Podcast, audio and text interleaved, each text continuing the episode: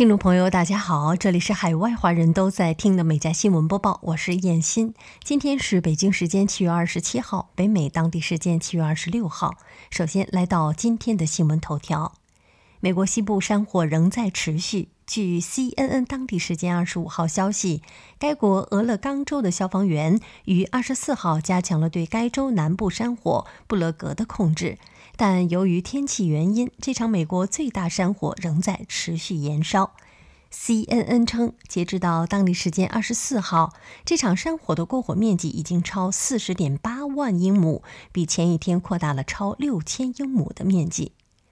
这场山火也随之引发了其他一些次生灾害。报道称，由于当地气温持续升高，山火产生的烟雾和霾在整个周六都挥之不去。此外，布勒格极端山火在上周也促使形成了一次龙卷风。目前，美国国家跨部门消防中心已派遣近2.2万名消防员和支援人员应对仍在蔓延的山火。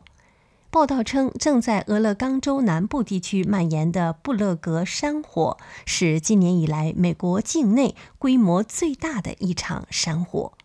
目前，火灾周边两千多人处于疏散令之下。好，进入今天的焦点新闻。美国宇航局洞察号火星车揭示了火星的内部运行机制，这是人类首次发现这颗红色星球与我们蓝色星球的巨大差异。这也是有史以来首张人类获得的另一张行星的内部构成图。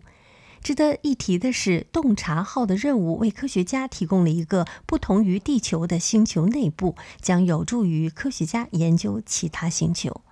尽管人类通过火星地震勘测第一次成功了解其深层结构，但仍有许多问题待解答。目前还没有探测到足以穿过火星核心的强大振动波，所以科学家不知道火星是否和地球一样有一个坚固的内核。目前只能确定火星有一个液态的外壳，尽管与地球相比，它更像泥浆，移动缓慢。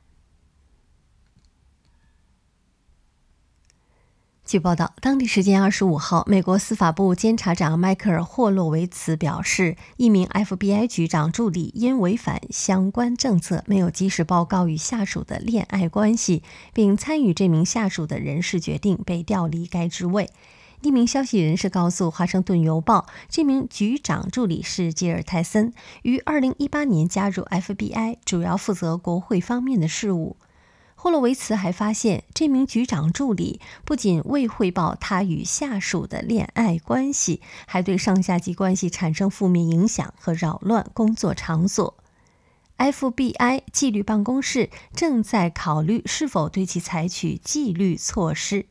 据介绍，七月初，FBI 印第安波利斯办公室被指未妥善处理前体操国家队队医性侵案一事。该办公室高级特工在接受内部审查的时候违反道德规则，并做出了虚假陈述。近日，美国加利福尼亚州正遭遇极端酷暑和干旱天气，再加上林火肆虐，导致了缺水危机日益严峻。更糟糕的是，加州多地偷水贼空前猖獗，有的从自来水主管道非法引水，有的从消防栓偷水，还有人甚至用威胁和暴力手段从农户家中抢水等。不少地区为护水可谓绞尽脑汁，有的给消防栓上锁，有的干脆拆除消防栓，但随之而来的消防隐患又引发了担忧。据介绍，往年加州也有偷水的现象，但今年偷水贼的猖獗程度远超以往。加州洛杉矶县水务部门为应对这类事件，已经耗费了五十万美元。据美国媒体于当地时间七月二十五号报道，美国密歇根州底特律地区因强风暴袭击导致大规模停电，近十四万人受到了影响。据报道，七月二十四号晚，强风暴席卷底特律周边地区，部分地区疑似出现龙卷风灾害，当地房屋、树木、输电线等均受到不同程度的破坏。根据全美停电数据追踪网站的最新数据，密歇根州共有十三万八千九百九十人受到停电的影响。同时，官员表示收到了数起居民受困的报告，已出动紧急救援以及消防部门人员搜寻被困灾民，并指挥群众疏散。美国马萨诸塞州的一个野生动物中心近日发生了一件令人大吃一惊的事情：受伤的鹅在接受治疗时，它的伴侣前来看望。据工作人员描述，当时他们在附近一个池塘发现一瘸一拐的鹅阿诺德，带回诊所检查后，发现它脚骨折了。第二天，正准备给阿诺德注射镇静剂做手术的时候，他们听到敲门声，然后发现是阿诺德的伴侣来看望他。整个过程中，他一直站在门外看着，没有离开。手术结束后，两只鹅一起吃了饭。美国肯塔基州哈罗兹堡一监控近日拍下了一列火车脱轨的画面，吓坏了附近的居民。视频中，火车通过小广场后几节车厢侧翻倒地，铁轨旁的电线杆也被拉倒，发出了巨响。附近的居民香农普莱斯说：“他非常的担心，因为家里有三个孩子，他担心事故会波及到自己的家。所幸没有居民房屋受到损坏，也没有人员受伤报告。”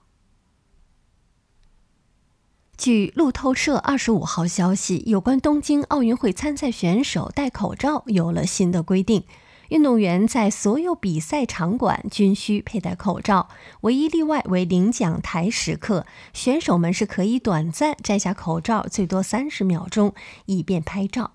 报道称，国际奥委会发言人就此表示，三名运动员摘掉口罩的行为符合新规定。他允许站在领奖台上的选手们摘下口罩最多三十秒钟，为满足一个符合社交距离的拍照留念机会。这项新规一经发布，在社交媒体上引起了热烈的讨论。不少网友表示欢迎。我不认为允许运动员在领奖台上为拍照摘下口罩会伤害任何人。也有网友似乎仍对当下疫情表示担忧，进行提醒：有多少人确诊住院？有多少人死亡？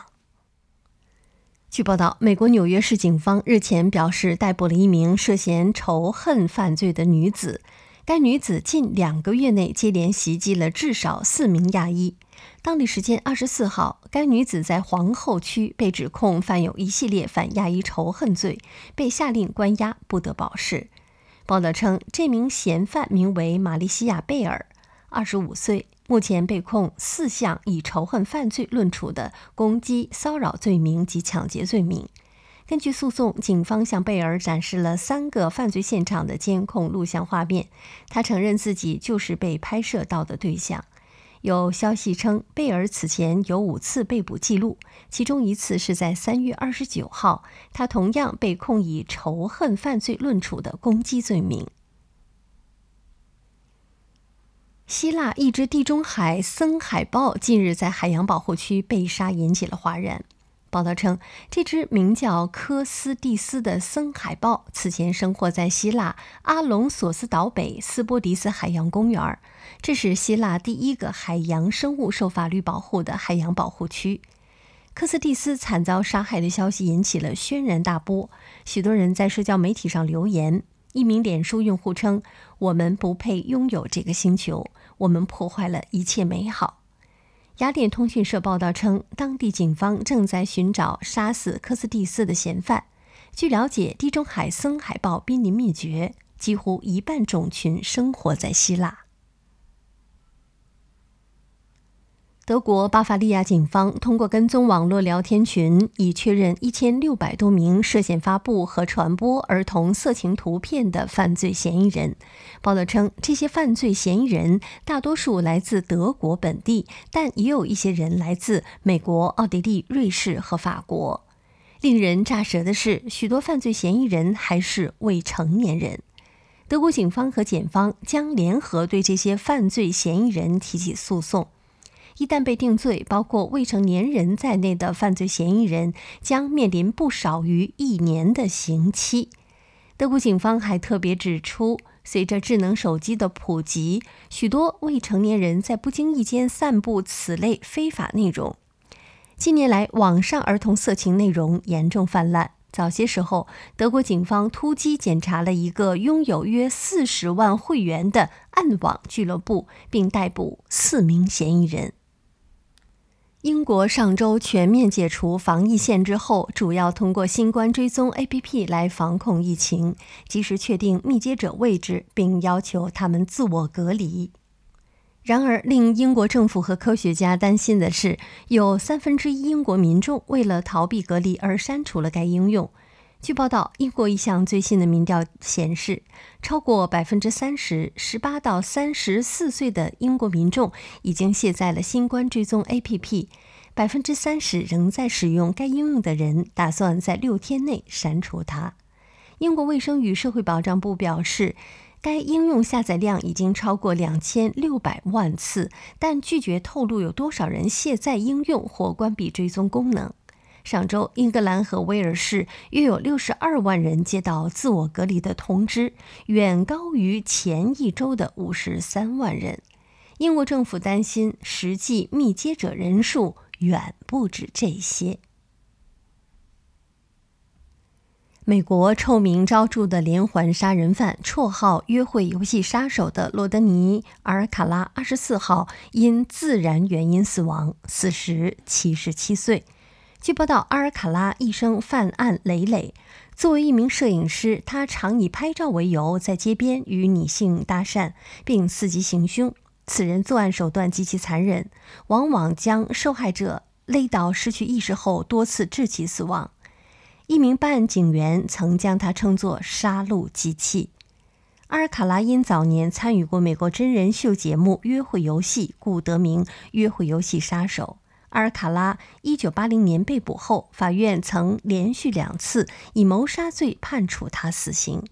但遗憾的是，因为律师认为警方诱导证词，他的定罪被屡屡推翻。二零一二年，阿尔卡拉终于认罪，并判处二十五年无期徒刑。因为将要吃不上冰淇淋，以色列国防军一名士兵状告联合利华子公司班杰瑞。班杰瑞公司决定停止在约旦河西岸以色列定居点儿销售冰淇淋，引发关注之际。据报道，以国防军一名士兵起诉班杰瑞公司，指责后者剥夺了他偏爱的冰淇淋。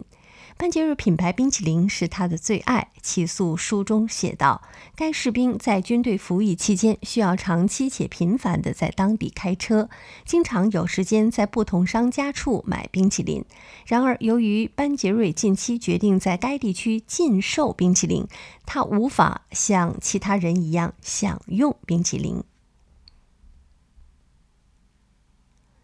据当地媒体七月二十五号报道，英国博尔顿一户人家的监控二十四号拍到了邮递员无意间展现惊人球技，一个反身将足球踢还给小孩的精彩过程。视频中，一名邮递员抱着邮件走进花园小径，不远处一个小男孩在蹦床里往外面扔球。